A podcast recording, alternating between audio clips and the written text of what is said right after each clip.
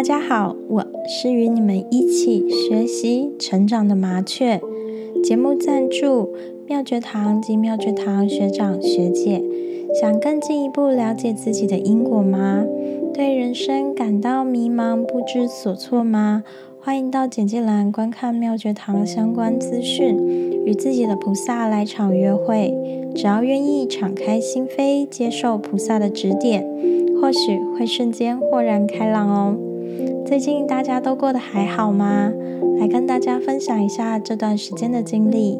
前阵子在舀汤的过程中，突然左下背刺痛，视线模糊，直到眼前一片漆黑，身上狂冒冷汗，而身体却像火在烧一般，缓了好长一段时间才能好好的坐着。没想到在要起身的时候，却无法站立，走路还会痛，是不太上力。第一天还不觉得这是什么很严重的事情，想说缓一缓就可以舒服很多。没想到事情不是这样。第二天要起床的时候，完全爬不起身来，最后用滚下床，耗费了很多的力气才站了起来。虽然能够走走动，但是也只能很缓慢的移动。这时候自己还没有意识到事情大条了，而妹妹前一天就已经感觉不对劲，打电话到妙觉堂求助。结果菩萨告知可能会瘫痪。听完自己就开始思考瘫痪的原因，前世是把人弄瘫了。当下也还没有觉得事情很糟糕，然而到了第二天的晚上，身体的情况始终没有好转，甚至越来越糟糕。再次打电话到妙觉堂请示菩萨，才知道啊，有大业力要来讨债了，也才开始要去决定要去跟医生求助，真正的意识到说瘫痪不是在开玩笑，而是实实在在会发生的事情。当下的自己起身困难，转动身体困难，脚施力困难，瞬间有种完蛋了，我糟糕了。然后就是前世我真的把人弄瘫痪了。我现在的状况，想要自由自在的使用身体很困难。瘫痪是下半身完全没有办法动弹。前一阵子刚好看到了一个高位截瘫的女孩分享生活。光是穿一个裤子就可以穿一个上午，这下怎么办？菩萨要我多努力面对自己的问题，还要努力的做功课。然后也想起以前菩萨学长教导过，要修法念经持咒外，还可以多布施瘫痪、脊椎病变相关单位。大家不妨在身体产生疾病或是哪部分的身体比较病弱的地方，多布施相关部分。的单位，甚至想要更快有所差别，可以去布施单一个人，而不经过很大的福利团体。这也要视个人的经济能力，量力而行。如果经济能力不好，可以少量多次的布施；经济能力好，可以专门找单一个人特殊的状况来布施。在人身体不舒服的时候，就会各种思维的发散。开始想自己当初害到瘫痪的人面对的可能场景，以及预设自己万一瘫痪了可能发生的各种场景。当下觉得对不起自己的父母和妹妹。随着年龄越来越大，他们还要带我去求医做各种检查，烦恼我的瘫痪状况，还有必须照护的状况，就感到非常的内疚，更感觉到对不起那个。曾经被害瘫痪的冤亲债主，就这样怀着歉疚、忏悔的心，想着曾经造成的种种伤害，努力的做功课。除了保持着感谢佛菩萨、妙觉堂学长学姐外，还特别感谢我的家人、袁医生，以及感恩瑜伽老师、朋友的各种关心爱护。觉得能够拥有他们这样的缘分，真的是非常幸福。在疫情期间受到的关怀，真的让人感受到满满的温暖。这种时候意识到，生而为人虽然是来还业，但还能够修行，能够遇到各种善知识、亲人好友，真的已经足够幸福。不论未来要面对这个病情的各种结果，不能说准备好，但至少也有勇气去面对。真的非常感谢菩萨的慈悲爱护。经历两周的时间，身体慢慢的恢复了正常。虽然还必须吃药休养三个月的时间，大业力也还存在着，但是得到了一些缓和的机会，就靠着未来一样一样去调整改变，一点一点的去偿还。虽然习性不是说改就改，但也是因为有缺才会在人间修改，这是机会，也是命运。虽然想要回去的路程漫漫，真正的明心见性并实证，也需要精进和时间。每一次的关卡都是新的考验。还记得以前学长说过，人生会经过无数的考试，考得过就水涨船高，考不过就后退。所以除了面对，也别无他法。人生很难，但是不愿意面对改革，就会越来越难。前阵子，我们公司的主管经常看起来气色很差，身体很疲惫，走起路来还摇摇晃晃，记忆力越来越差。本以为是太多事情卡在了一起，还有年纪增长的关系。然而，这样的情况却与往常完全不同。当他惊觉不对劲，去做了检查，做了 PCR 抽血，照了 X 光，都看不出毛病。就想起过去学长曾经告诫，当生病却查无病因，都是大业力要来的时候，而且往往会瞬间没有机会可以转还，感觉不太妙。然而身为小辈，又不知该如何提醒他。看他这样，又很担心。幸好遇到了好医生，他让主管做了 MRI，发现脑部积血，应该要立即准备开刀。到了隔天，神经外科和内科医生经过讨论过后，觉得可能是另外的问题，建议再做一次 MRI 来确认。此时我又担心主管知不知道自己要布施脑瘤、脑神经病变相关单位，只希望这一次他能顺利度过自己的因果业力。相信很多人可能都会有类似的问题，不知道自己面临什么样的因果业力。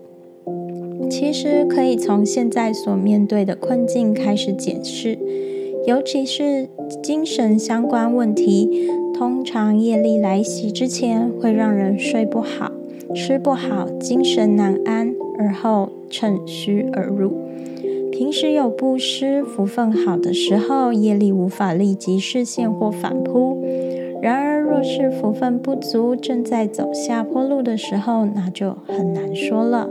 生而为人，经常要对自己的言行有所认知，对待别人就要如同对待自己一般，因为所有的好坏，最终都会回归到自己的身上。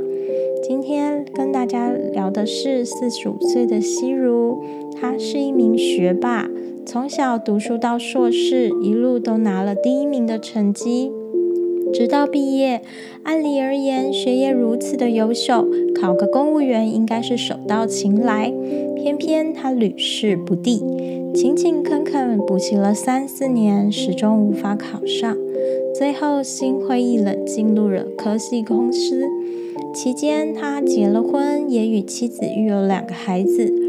如此看似平凡而踏实的日子，日复一日。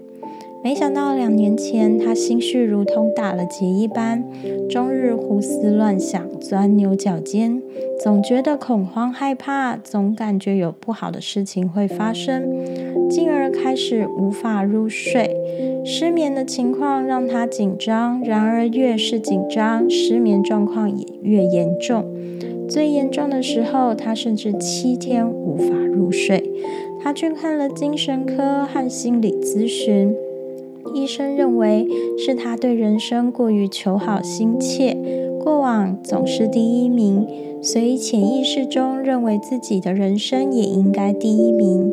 这样的意识让他不容许自己做出第二名的成绩，造成了强大的压力。这份压力积存在他的内心。却又不能让家人感受他的抗压力不足，而他又是一家之主，必须扛起一家的精神重担。双重压力让他陷入恐慌，思维也更加混乱，导致他时不时会无理取闹、乱发脾气，日子因而更为恐慌混乱。如此痛苦的日子日复一日，他的亲人朋友都担忧困惑，不知他为何会如此。最后有朋友介绍他来妙觉堂向观世音菩萨求助，幸亏过往仍有累积不少善业，因此顺利来到妙觉堂。菩萨也慈悲的为他观看过去因果。原来西如的病不是医学病态，而是因果病。为何会有这样的因果病？源自于上辈子，西如是一名很会读书的读书人，虽然会读书，考运却不旺。考上秀才后就一无寸进，再也无法更进一步。举人的屡屡试不第，让他无奈的选择成为帮人打官司的讼师。开始成为讼师的时候，正义凛然，再加上辩才无碍，能力不错，因此越来越多人要找他打官司，他的诉讼金额也水涨船高，心态开始有了变化。他逐渐成为一名唯利是图的讼棍，市侩的态度也影响到他打官司的发挥。只要愿意多给钱，他就尽量帮对方赢得诉讼。若是钱给的少，明明当事人无罪，却也会让他打输官司，造成多人含冤而死。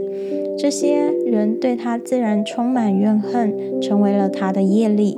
也因为唯利是图的送棍之前，他曾经公平正义的为当事人辩护，累积了一些善行，所以让他得以和菩萨结下善缘。然而恶果却不会因此而消失。所以这辈子他注定读书能力好，总能达到第一名，但却考不上公务员。直到四十多岁，业力视现，让他日夜烦忧，无法入睡。菩萨告知西如，想要改革过往的因果业力，必须以写书、说书、解惑等善功来化解。能力有所及，也建议多持本师释迦牟尼佛的消业大真言。这个真言非常伟大，是释迦牟尼佛所传消业最快的真言，不可思议。西如听闻菩萨的建议后，感恩万分，向菩萨请求加持。在菩萨加持的刹那之间，他感到整个人清净而空白，仿佛被抽离到其他的空间。他向菩萨请示原因为何，菩萨告知：因为过往长期受到外在的干扰，思维受到扰乱，自然无法思维。就如同今年生病的人，瞬间病魔退散，心境就会有清爽干净的感受。菩萨建议他，既然已得知过去因果，也感受到菩萨的加持力道和觉受，回去后就要好好的改革。只要愿意秉持菩萨教诲去履行宵夜的方式，情况必然会有所改善。也期望他未来能够安稳的睡眠，健康自在。不知道大家听完今天的故事有什么样的感想呢？人生不会一帆风顺，通常能够过得很好的人，必然有之前多行善布施的因果，也有可能是神职转世，瘦死的骆驼比马大，所以能够过得相对享受。但是想要摆脱所有的痛苦，还是需要自我的觉悟、认知、承受。今天的分享到了尾声，希望大家不吝于给予建议、指教和转发。谢谢你们的聆听，我是与你们一起学习成长的麻雀。下一期我们空中见。